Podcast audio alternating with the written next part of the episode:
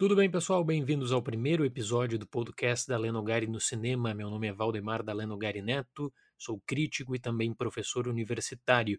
Muita gente me pergunta sobre a minha carreira, então nesse segmento inicial do podcast eu queria fazer essa apresentação aqui. Tudo bem? Depois eu quero falar um pouquinho sobre o podcast em si, para passar para o assunto Brasil e o Oscar. Eh, e aí eu quero falar da comissão, quero falar sobre a vida invisível e Bacurau, etc. Então vamos lá. Comecei a publicar críticas eh, no meu site inicialmente em 2011, no site da lenogari.com, de forma in, totalmente independente. Consegui algumas parcerias na época, estava eh, finalizando a minha graduação em História, depois segui no meu mestrado, depois doutorado, sempre com essa paixão por cinema. Durante o, eh, o começo do meu mestrado, eu fiz uma pós-graduação, tive a oportunidade né, de fazer uma pós-graduação em cinema em Los Angeles, algo que enriqueceu muito a minha experiência, tive bons contatos eh, com a indústria de lá também. É, uma coisa é você escrever crítica e direcionar crítica escrita, outra coisa é você direcionar crítica acadêmica, né? Então eu sempre joguei nessas duas frentes, artigos acadêmicos e críticas escritas. 2019, no começo de 2019, eu decidi criar o canal no YouTube, já tinha criado, na verdade, há um tempo, só que eu não publicava mas decidi voltar com o canal no YouTube porque eu notava que a discussão sobre Oscar no Brasil ela era extremamente restrita, especialmente né, a traduções do que era publicado nos Estados Unidos. Então, como eh, eu notei que eu tinha uma bagagem por participar dos eventos, por fazer parte eh, de premiações como o Spirit Awards, né, o voto no Spirit Awards, eu acho que eh, essa visão de fora também seria interessante e criei o canal por conta disso. O canal vem dando certo. Uh, atualmente estou com 38 mil inscritos, consegui em um ano esse número, o que eu acho surpreendente, que superou as minhas estimativas iniciais, porque o foco é a crítica de cinema e o foco é discussões em torno de, das premiações, especialmente na? Oscar, Spirit Awards. Falo sobre, sobre Globo de Ouro também, falo sobre premiações eh, menores, mas enfim, é, eu só tenho a agradecer, eu só tenho a agradecer e eu estou conseguindo falar com três públicos diferentes: o público da crítica escrita. Nesse último ano, como eu estava finalizando a minha tese de doutorado, eu tive que deixar um pouquinho de lado, eu tive que fazer escolhas, né? Então eu deixei de lado um pouco a crítica escrita, que pretendo retomar com tudo em 2020. Falo com o pessoal da academia, né, nas aulas e também nos artigos acadêmicos, porque a gente tem um número mínimo de artigos é, que devemos publicar por ano, né? Isso é uma exigência especialmente da CAPES. E também estou conseguindo um público muito legal e muito engajado no YouTube. Provavelmente você deve estar ouvindo esse podcast porque conhece meu trabalho no YouTube. Então eu só tenho mesmo de coração a te agradecer. Feita essa apresentação, e eu prometo que durante os episódios, os próximos episódios eu falo, vou falar mais, eu vou criar um segmento especial no final de cada episódio respondendo as perguntas de vocês e já já eu discuto mais sobre isso. Mas feita essa apresentação, deixa eu falar um pouquinho sobre o podcast em si. Recebi já eh, desde, eh, desde metade do ano passado eh, pessoas com comentários falando o seguinte: cria o teu podcast, porque no podcast você pode falar coisas mais à vontade, você pode bater um papo que no YouTube talvez fique muito monótono, né? E é verdade, eu sei que muita gente, na verdade, escuta os meus vídeos como se fosse podcast no YouTube, pega as críticas e fica escutando, fazendo alguma outra atividade. Eu acho isso muito legal e eu faço isso também com outros vídeos no YouTube. Geralmente estou fazendo uma outra atividade, deixo lá o vídeo, me presto atenção apenas no áudio, né? E o podcast ele abre, sem dúvida alguma, uma outra possibilidade de contato e até para complementar casos, né? Às vezes você publica uma crítica de cinema é, e você fecha mais ou menos na ideia do meu canal, pelo, no meu canal pelo menos, né? de cinco minutos por crítica para não ficar algo maçante, eh, mas tem sempre coisa extra para falar. Sempre tem mais alguma coisa. Então, a ideia do podcast é justamente isso, que eu possa fazer essas complementações quando necessário e também interagir a partir das perguntas que eu vou receber a cada semana. Tudo bem? Então, Dale Nogari no cinema, conto com a presença de vocês. Eu vou tentar fixar um episódio por semana. Talvez nesse começo eu não consiga isso porque eu tô com muita atividade, eu estou finalizando meu doutorado uh, e eu já estou analisando a possibilidade de um pós-doutorado em breve no Brasil. Aí tem toda a questão também de mudança de cidade, etc. Certo? Então, inicialmente, pelo menos uma vez a cada duas semanas, mas no meu cronograma pessoal eu quero fixar o podcast um episódio por semana no futuro, ok? Então vamos lá. Eu tinha vários tópicos para abordar num episódio de estreia. Eu quero falar sobre um que cada mesa de discussão que eu acabo entrando, especialmente quando a pauta é cinema brasileiro, o pessoal pergunta para mim sobre Oscar, sobre a seleção brasileira no Oscar, e tem uma questão que toma conta toma conta porque é curiosa e tem toda essa questão também que o pessoal acaba eh, se envolvendo muito, que é a questão de Bacurau versus Vida Invisível. Eu não vou colocar os dois como concorrentes, mas eu quero falar sobre o processo de escolha e sobre a ideia que eu enviei para a Academia Brasileira de Cinema, para que a partir de 2021, já que 2020 a gente não pode ter, que o cronograma já está fechado, mas que a partir de 2021 a gente tenha uma seleção mais justa e mais alinhada com o que é feito no exterior. Eu noto, apesar da boa vontade da Academia Brasileira de Cinema, eu noto uma série de pequenas falhas no processo em si que acabam criando um panorama que não é justo para todos e acaba deixando aberta a possibilidade de uma grande surpresa.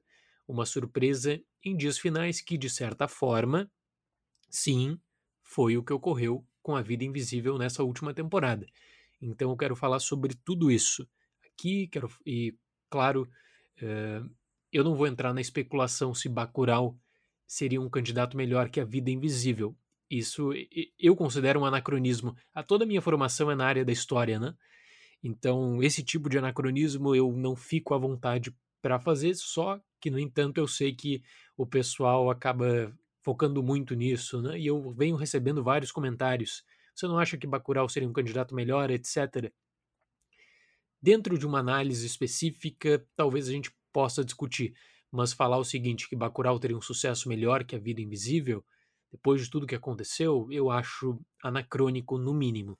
Então vamos lá, vamos buscar uma análise uh, que a gente possa entender como é que a Academia Brasileira de Cinema chegou, como é que a Academia Brasileira de Cinema, na verdade, ficou é, responsável por essa seleção brasileira do Oscar, né, por montar a comissão. Não preciso falar que sempre foi o Ministério da Cultura. E não preciso falar também que a polêmica Aquários contra Pequeno Segredo foi uma polêmica que chegou no exterior e causou não apenas uma controvérsia enorme, mas foi uma polêmica que ficou muito feio. Ficou muito feio, muito feio para o Brasil. Eu me lembro que naquele ano eu estava pesquisando em Los Angeles para o livro é, o Oscar de melhor filme estrangeiro, uma história, e no contato com as pessoas da academia, quando eu falava que era brasileiro e tal, eh, especialmente na, com o pessoal de filme internacional, né? hoje do Comitê de Filme Internacional, naquela época do uh, Comitê de Melhor Filme em Língua Estrangeira, o pessoal perguntava nas entrevistas: caramba, o que, que aconteceu com o Brasil nessa temporada? Por que, que o Brasil não enviou Aquários? Esse pessoal tinha visto Aquários, o pessoal pensava que Aquários seria o candidato do Brasil, e eles acabaram enviando Pequeno Segredo. Na pesquisa original que eu fiz, que eu pretendo divulgar em breve, né?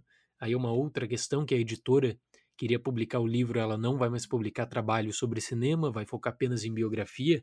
Então eu estou procurando uma nova parceira de distribuição no Brasil. Nessa pesquisa original, eu demonstro né, e comprovo que Pequeno Segredo foi a pior nota da história do Brasil desde a nova metodologia, metodologia da pré-lista. Né?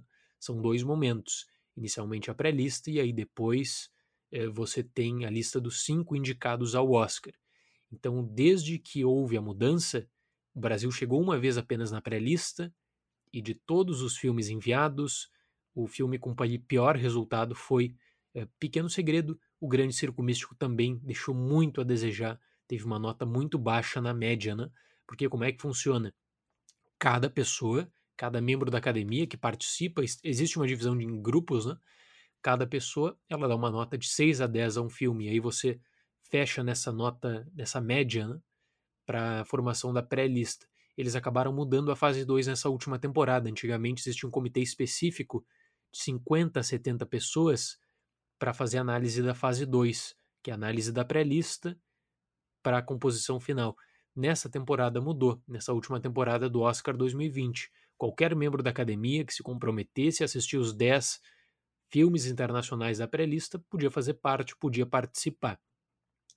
Então, eh, pegou mal para o Brasil, para o Ministério da Cultura, ficou nítido que houve uma interferência política. A defesa do Brasil naquele período foi, não foi uma defesa oficial, não houve uma manifestação oficial do Brasil, mas foi de que, sim, era organizado pelo Ministério da Cultura, mas uh, uh, houve, no entanto, uma decisão soberana que a gente sabe que não foi, que foi bem controversa, uma decisão soberana do pessoal que estava fazendo a seleção na época.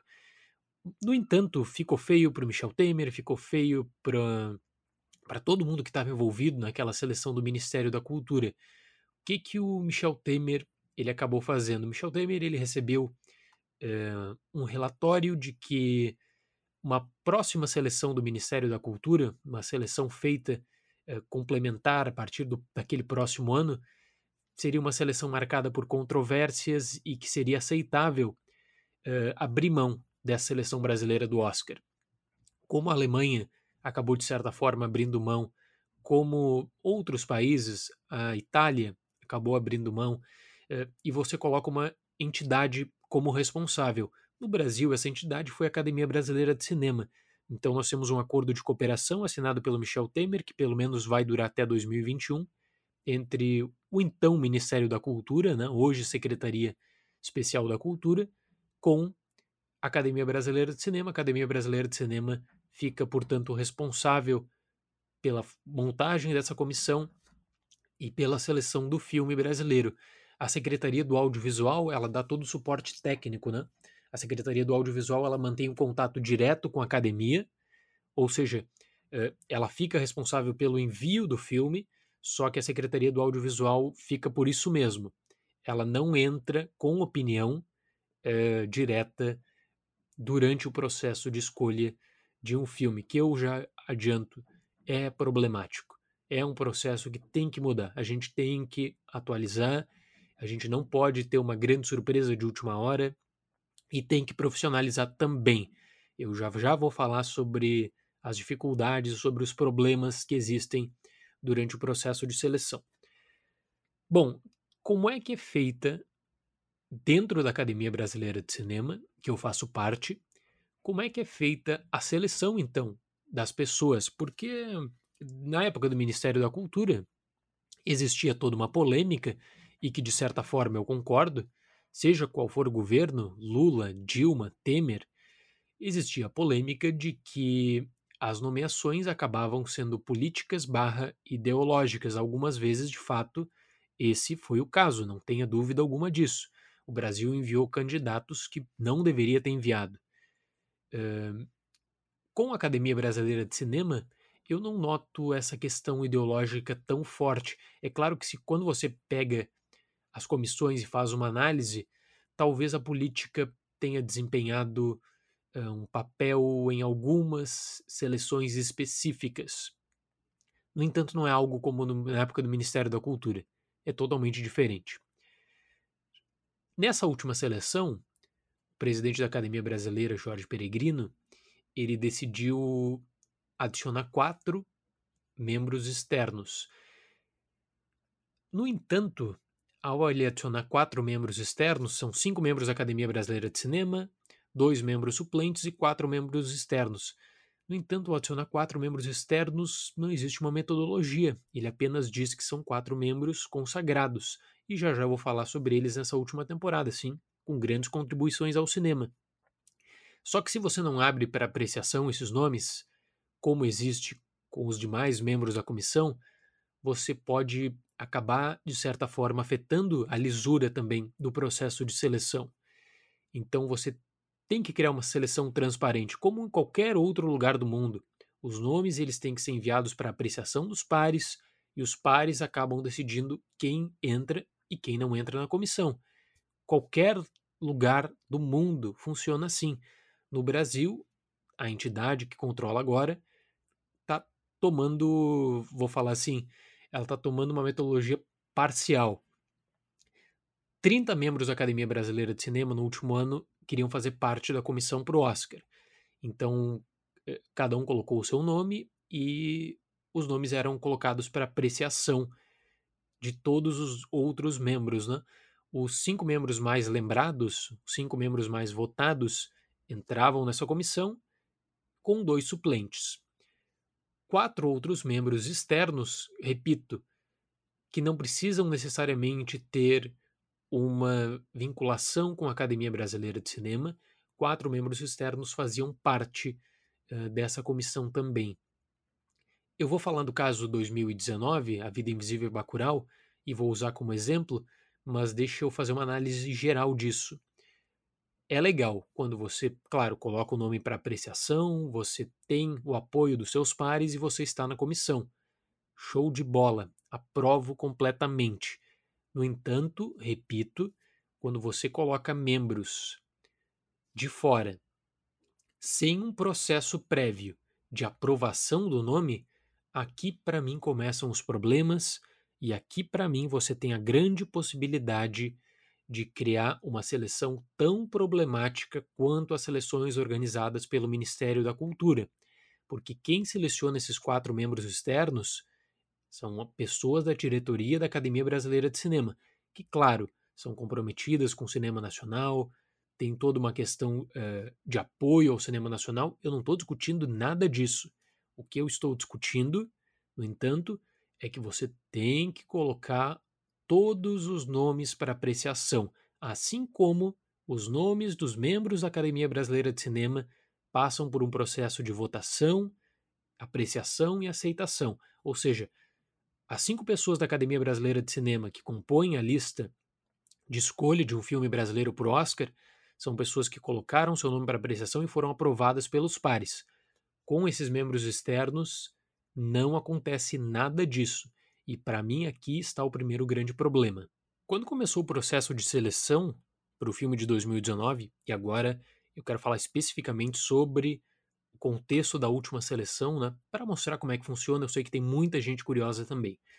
Quando começou o processo de seleção do filme de 2019 que representaria o Brasil no Oscar 2020, o processo começou na primeira semana de junho, se não estou enganado, eh, a questão era: Bacurau já tinha data de lançamento fixada, tinha sido premiado no Festival de Cannes e tinha apoio de uma distribuidora dos Estados Unidos, aqui no Lorber. A Vida Invisível também foi premiado no Festival de Cannes. Não tinha distribuição nos Estados Unidos. A lógica, claro, diz que Bacurau era o favorito do Brasil, e eu acredito que até as horas horas antes da decisão final do Brasil, Bacurau sim, seria o nomeado do Brasil ao Oscar, seria o nosso candidato. Alguma coisa ocorreu naquelas horas e é isso que eu quero trazer para apreciação aqui e discussão com vocês. Como eu falei, 30 membros né, da Academia Brasileira de Cinema fizeram a inscrição. Uh, foi no, esse processo foi no final de maio, começo de junho. No dia 10 de junho, a Academia Brasileira de Cinema anunciou os membros que foram eleitos. Então, um processo que durou mais ou menos 15 dias. O David Schurman, o diretor, entrou por votação da Academia Brasileira de Cinema. O meu amigo Michael de, Albu de Albuquerque, roteirista. Vânia Catânia, Sara Silveira e Zelito Viana. Foram esses os cinco membros da Academia Brasileira de Cinema que foram para a comissão com dois suplentes, a Adriana Dutra e o Márcio Fracaroli. Quatro membros externos, e eu não eu jamais, eu não posso fazer crítica a nenhum desses membros externos. A minha crítica está em torno do processo de seleção deles. Eu não tenho como negar a importância, por exemplo, do Walter Carvalho, da Ana Mulayert, que eu sou um grande fã, da Hilda Santiago e do Amir Labak. O Amir Labak, para quem não sabe, coordena o festival É Tudo Verdade, que é um dos principais festivais de documentarismo do mundo.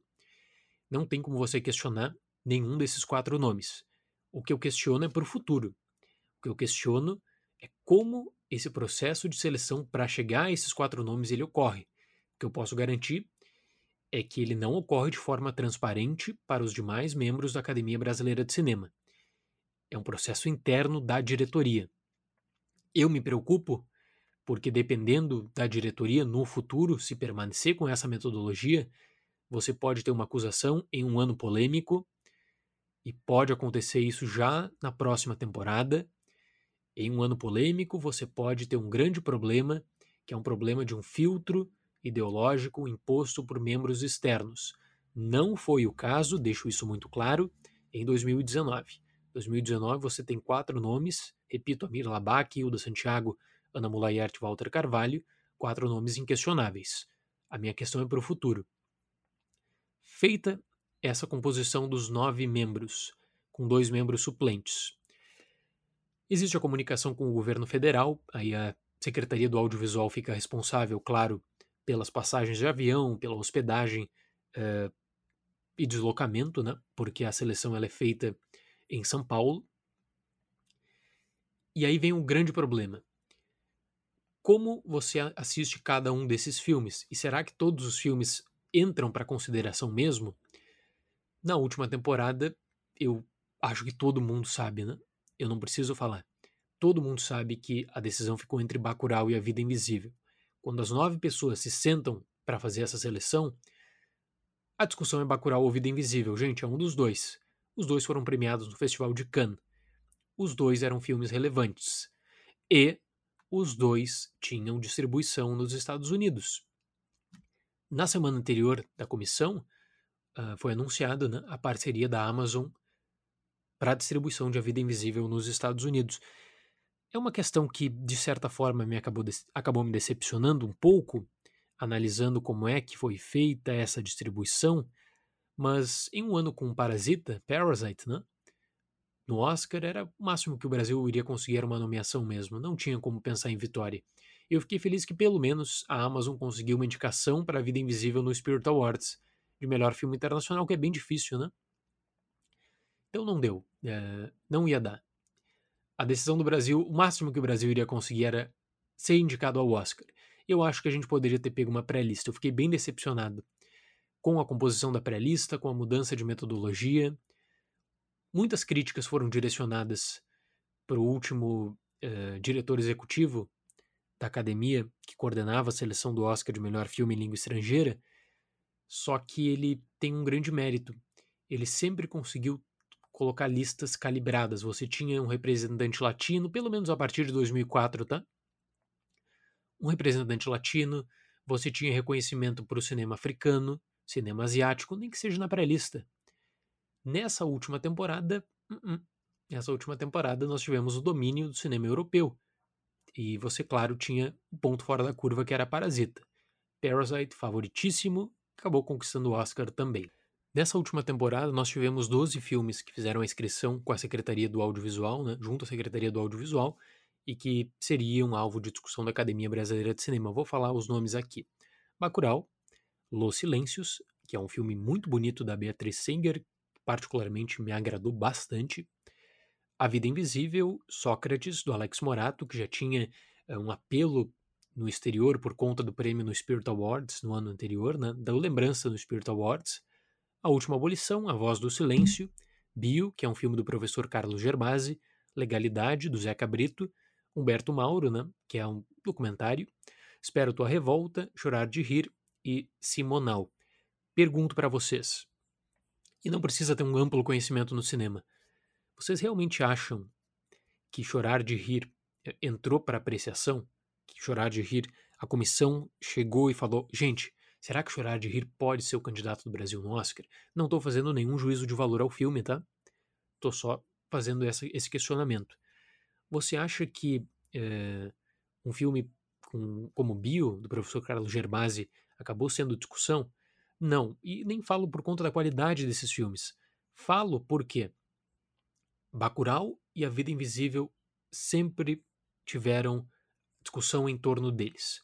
Bacurau e A Vida Invisível sempre foram a discussão, sempre foram alvo de discussão dentro da Academia Brasileira de Cinema. Eu tinha certeza que seria 5 a 4. Se você fosse me perguntar duas semanas antes da comissão, eu falaria que seria 5 a 4 para Bacurau. Uma semana antes, inclusive falei com um amigo e fiz essa previsão, e acho que fiz a previsão no meu canal no YouTube também. falei, vai ser 5 a 4 para a Vida Invisível. Como chegamos nessa questão e os outros filmes foram descartados?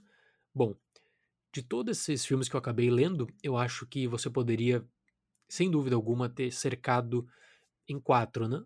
Bacurau, Los Silêncios, A Vida Invisível e Sócrates. Seriam esses quatro que deveriam ter sido alvo de discussão.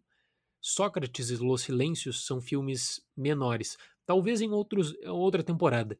Eu acho que Los Silêncios seria uma seleção linda do Brasil em outro ano.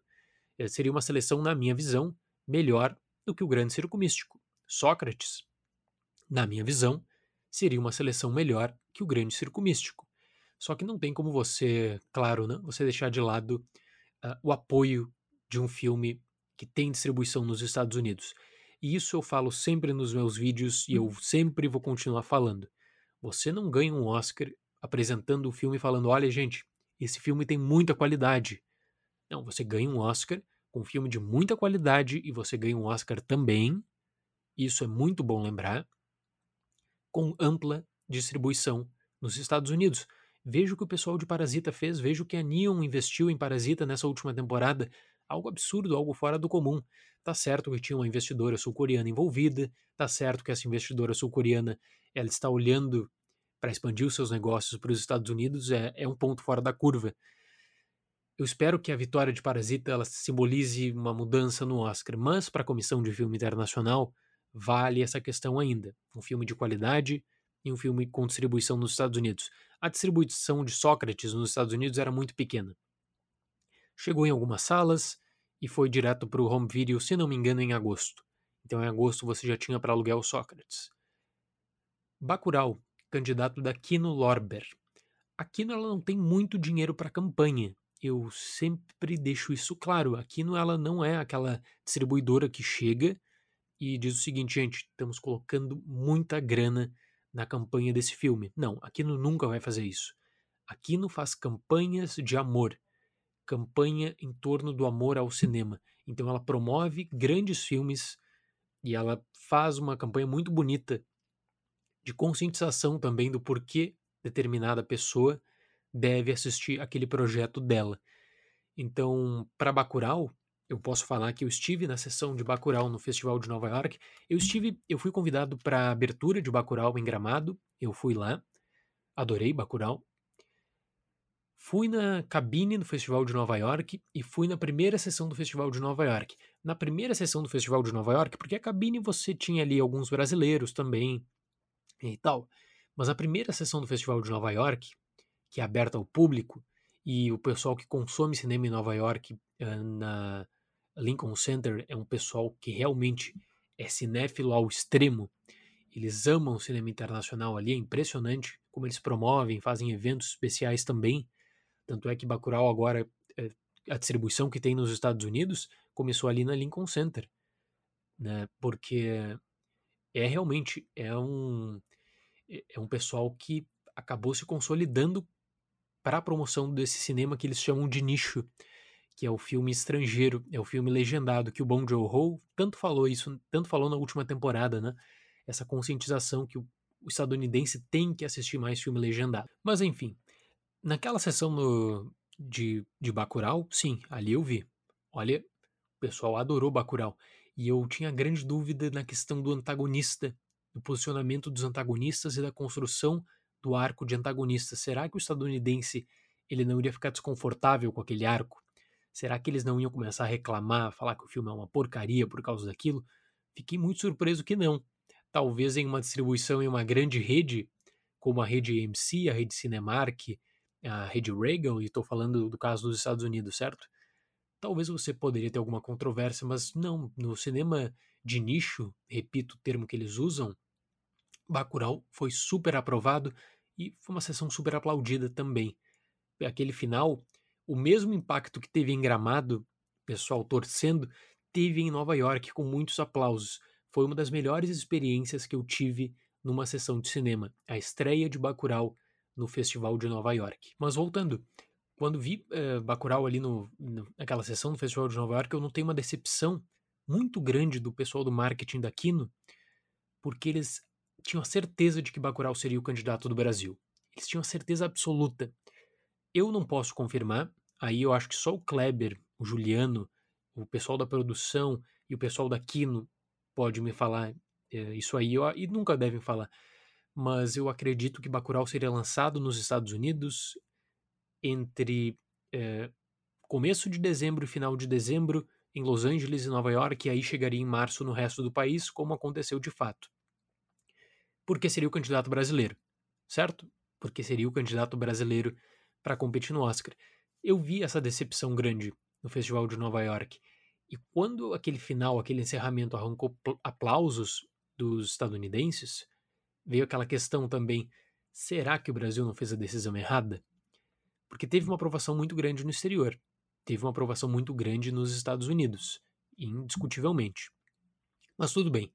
Uh, aqui não sabia que tinha em mãos um grande filme e está fazendo essa promoção. Voltando para o contexto da seleção do Brasil e no Festival de Nova York a gente já tinha certo que Bacurau não seria o indicado. Nós recebemos a informação uma semana antes da comissão ser realizada, recebemos a informação que a Amazon tinha fechado um contrato com a Vida Invisível. E se você acompanha o cinema brasileiro, esse sempre foi o sonho do Brasil. Sempre foi o sonho do Brasil. Desde Cidade de Deus, o Brasil não tinha um parceiro de distribuição, no caso Cidade de Deus da Miramax, toda a campanha feita pelo Harvey Weinstein de divulgação do filme. O filme foi injustiçado na comissão de filme internacional. O Harvey leva para os Estados Unidos, faz o lançamento e o filme é indicado. Então, desde Cidade de Deus, o Brasil não tinha um grande parceiro nos Estados Unidos. E se você olha para o registro da Amazon, gente, é a Amazon, tem muita grana. Eles têm dinheiro para fazer grandes campanhas. Nessa última temporada, para o cinema doméstico, não, a Amazon fracassou. Tinha um relatório, deixaram de lado, apostaram por muito tempo em os aeronautas, né, The Aeronauts, que não tinha condições de ser indicado para nada, não foi indicado para nada. Depois eles tinham um projeto muito bonito da Almarel, que foi reconhecido em algumas premiações independentes, que é a Honey Boy, né? Uh, acabaram não apostando nisso porque a própria Almarel ela não gostou do lobby que é preciso ser feito para uma indicação para o Oscar. E Seberg também foi um fracasso extremo, né? Tanto é que foi lançado agora nos Estados Unidos em eh, algumas cidades, um lançamento muito independente mesmo, muito restritivo, inclusive. Se você não está em Boston, Seattle, Los Angeles, Nova York e tal, você não vai, não, você não conseguiu ver Suburb no cinema. Tem que esperar ser lançado no catálogo Prime. Só que quem monta a campanha para filme internacional dentro da Amazon sabe fazer campanha. São pessoas que têm contatos muito bons, têm um orçamento para distribuição de screeners, seja o screener físico, né, o disquinho, quanto o digital. Então existe essa distribuição. Todos os membros da academia receberam o screener de A Vida Invisível, por exemplo. Último filme brasileiro foi recebido por todos os membros da academia, Cidade de Deus. Infelizmente, tivemos casos como Que Horas Ela Volta, que é um filme extraordinário, eu sou um grande fã desse filme, que fechou contrato com uma distribuidora tão pequena, mas tão pequena, que essa distribuidora ingenuamente acreditava que o filme seria indicado para o Oscar e tinha deixado um orçamento de campanha para fazer justamente para começar a divulgação em Los Angeles a partir do momento dessa indicação. Gente, você tem que começar a campanha em outubro. A Vida Invisível começou a campanha em novembro e para mim já foi super, super problemático por isso. Mas é uma outra questão. No contexto da Comissão Brasileira, quando você tem um anúncio da Amazon, gente, aquilo ali acaba impactando diretamente quem vai votar, seja a favor de Bacurau, seja a favor de A Vida Invisível. O argumento para a seleção de A Vida Invisível foi o seguinte: primeiro, gênero, drama. Na verdade, A Vida Invisível promove um melodrama. E eu gostei que o diretor ele foi muito honesto, sempre. O Amir Labak sempre foi muito honesto. É um melodrama tropical. A academia tem problemas com o melodrama? Tem. No entanto, para a seleção de filme internacional, você acaba encontrando melodramas. Você acaba com candidatos, de vez em quando, candidatos tem o melodrama como eixo de construção da narrativa acabam sendo indicados sim. E segunda questão, você tem a parceria da Amazon. A, parce a parceria da Amazon que o Brasil tanto sonhava. uma distribuidora com muito dinheiro que poderia levar um filme brasileiro a um outro nível. Eu considerava que o Walter Carvalho seria o peso na balança, que o 5 a 4 dependeria do voto do Walter Carvalho e Walter Carvalho votou em A Vida Invisível. Então, a partir disso e de toda essa argumentação de que A Vida Invisível seria um filme mais direcionado para o público dos Estados Unidos por conta do seu gênero e que esse gênero agradava a comissão de filme independente, aliado à questão de que o filme tinha uma grande parceira da Amazon. Bom, a partir disso, A Vida Invisível recebeu a nomeação e teve amplo apoio. Teve amplo apoio do Brasil, Academia Brasileira de Cinema, Secretaria do Audiovisual. Teve uma boa campanha nos Estados Unidos. Foi uma campanha tão boa quanto a do filme francês Os Miseráveis, que acabou sendo indicado? Não, não foi uma campanha tão boa. O filme francês ele começou com uma estratégia muito agressiva de sessões fechadas a partir de outubro. E eu me lembro que eu fui convidado para várias sessões. De Os Miseráveis eu só consegui assistir, na verdade, em novembro. Os Miseráveis entre novembro e dezembro. Mas distribuíram screeners também, tudo certinho. A Vida Invisível começou a campanha de fato no dia 4 de novembro. Nova York e Los Angeles. O grande diferença, e o que eu lamento muito, é que a Amazon conseguiu uma sessão na academia para Os Miseráveis e não fez sessão na academia para a Vida Invisível. Isso acaba pesando bastante. Vamos lá. Vamos pegar os indicados da lista do Oscar. Parasita, teve sessão na academia? Teve. Dor e Glória, teve sessão na academia? Teve. O documentário que foi a grande surpresa da temporada, Honeyland, que eu adoro, teve sessão na academia? Sim, teve sessão na academia. Os Miseráveis teve sessão na academia? Sim. Qual foi o único filme que não teve, que foi a surpresa da lista na minha visão? Corpus Christi, o filme polonês, que é muito bonito. Não teve sessão na academia, nem tinha uma grande parceira nos Estados Unidos. Acabou entrando na temporada por méritos, por qualidade também. De todos os filmes indicados, era o que tinha uma distribuição é, bem restritiva. Tanto é que chega um dia antes do Oscar, dois dias antes do Oscar, perdão, na sexta-feira, chega em alguns cinemas. Agora, eu confesso uma coisa para vocês, eu sou uma pessoa muito otimista. Eu sempre considero que nós temos o potencial para o aprendizado, seja qual for a situação. Então, olhando para a última experiência, e pensando na seleção de 2020 e na de 2021, a grande questão seria a seguinte: como você pode aperfeiçoar o sistema de seleção do Brasil para o Oscar? E, na minha visão, duas são as medidas que devem ser tomadas com urgência. A primeira medida gira em torno da composição, como eu falei no início desse podcast. Se são nove membros, os nove membros têm que passar por votação. Não pode um diretor ou essa decisão, que é uma decisão impactante e que acaba envolvendo toda a comunidade de cinema do Brasil, não pode que essa decisão seja restrita a duas, três, quatro pessoas. Então você tem que profissionalizar essa comissão. Claro que as pessoas envolvidas elas têm os seus respectivos trabalhos, mas se você anuncia a composição da comissão no mês de maio, essas pessoas elas teriam junho, julho, agosto para trabalhar, quem sabe uma data por mês, quem sabe duas datas no geral, mas seriam datas pré-fixadas para que você possa colocar os filmes para apreciação. Que é outra questão que envolve tudo isso, né? Chega na hora da comissão, todo mundo se reúne numa salinha, três, quatro horas de discussão, acaba discutindo apenas dois filmes, os dois queridinhos daquela temporada. Não é assim que funciona para o Oscar. Então você tem que profissionalizar essa comissão e você tem que estabelecer critérios claros, você tem que prezar pela transparência. Eu acho que isso é fundamental, isso manda uma mensagem também para a comunidade de cinema no Brasil. Por que eu digo isso? Porque talvez em um ano com um filme muito controverso, essa seleção ela possa causar ainda mais discórdia, porque você pode ser acusado de aplicar um filtro ideológico, etc. Então, para evitar tudo isso é muito simples. Transparência. Como é que você faz a transparência? colocando o nome de todos os membros para apreciação prévia.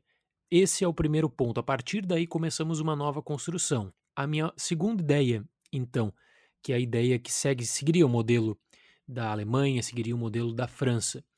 Você fecha uma pré-lista inicial com três filmes só. Tem 18, 20 indicados, ok. Você faz uma análise prévia com essa comissão e você fecha em torno de três filmes. Por que três filmes?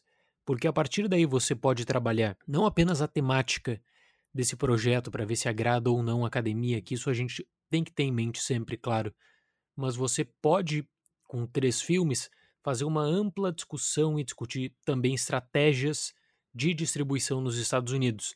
Então é uma conversa franca com os diretores e com os produtores daquele projeto. Olha, você tem um contrato de distribuição nos Estados Unidos? Você tem um parceiro? Conta pra gente como é que vai ser essa história. Essa para mim é a forma mais justa. É a forma com que você pode uh, aí com certeza, né, garantir uma seleção, todo um processo limpo, um processo transparente. A mensagem que a última comissão deixou, na verdade, para o cinema brasileiro é a seguinte: se você conseguir o contrato com a Netflix, com a Amazon, com a Sony, deixa para anunciar uma semana antes da comissão, que vai cair como uma bomba e seu filme vai ser prestigiado. É mais ou menos isso. Então, com uma conversa prévia com os produtores, com uma conversa prévia com os distribuidores, você tem espaço né, para discutir, analisar cada caso e fazer uma análise completa também, fazer uma análise da viabilidade desse lançamento nos Estados Unidos. Você vai lançar em Los Angeles e Nova York? Sim, não, vai ter distribuição de screeners.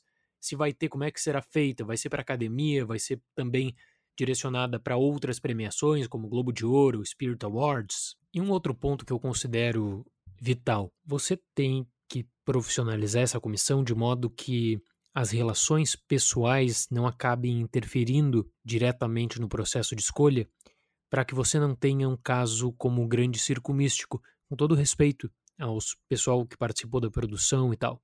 Era, não era um filme que deveria ter sido enviado para o Oscar, não era um filme que poderia chegar para apreciação nos Estados Unidos, é, apreciação da comissão da fase 1 da academia, que é super rígida, né? Então eu lamento muito por decisões tomadas, decisões erradas. Penso que a profissionalização da comissão brasileira é o melhor caminho a ser seguido e não, nós não estamos fazendo as coisas certas. No último ano, eu dou esse desconto porque de fato o Brasil selecionou um filme com distribuição, um filme com apelo, tinha o sonho da Amazon, como eu falei aqui. A questão é para o futuro ocorreram coisas nessa última comissão que não podem ocorrer nos próximos anos. Você não pode chegar com a incerteza de o projeto tem ou não distribuição. Aí, horas antes da comissão, ah, não, esse aqui tem, então vamos selecionar esse aqui por conta apenas da distribuição. Isso nunca mais pode acontecer. E eu não estou aqui direcionando críticas ao pessoal de A Vida Invisível, não. É, pode ser que, de fato, o timing desse anúncio foi um timing bem em cima da comissão mesmo. É, eu não vou entrar no campo da especulação, tem gente que diz que o contrato com a Amazon foi assinado pós-Festival de Cannes. Realmente não sei. Realmente não posso dar a minha versão porque eu não conheço. Quem sabe disso tudo é a Amazon, quem sabe disso tudo é o pessoal de A Vida Invisível. Mas para o futuro, para o Brasil voltar a ser indicado para o Oscar, a Academia Brasileira de Cinema precisa olhar com carinho para a sua comissão e precisa profissionalizar. Hoje o que nós temos é uma reunião uma reunião de três horas e não é o suficiente. Veja como funciona a seleção na Alemanha, como é rígida a seleção. Veja como funciona o processo da França, como a França investe em entrevistas, como a França quer saber da viabilidade do lançamento, se preocupa com a análise do gênero do filme. A Argentina, nosso vizinho aqui, tem um processo super refinado também. Então nós temos que olhar para esses exemplos. Não adianta querer colocar o Brasil eh, como um modelo em algo que não é. O Brasil não é um modelo para a seleção para o Oscar. Nessas últimas duas décadas, com todo respeito, nunca foi. Na verdade, as pessoas olham e dizem: peraí, não dá para seguir isso aqui porque isso aqui está sendo mal feito. O Brasil não conseguiu nomeação para o Oscar, apareceu uma vez na pré-lista em 21 anos. É muito pouco. É muito, muito pouco. Então, eu espero que para 2021 a gente consiga ter essa profissionalização. 2020 não dá, 2020 é muito em cima, precisaria de toda uma mudança. E aí vem uma outra questão. A partir de 2021, uh, o governo Bolsonaro, caso deseje, pode colocar a Secretaria Especial do Audiovisual para comandar o processo de novo.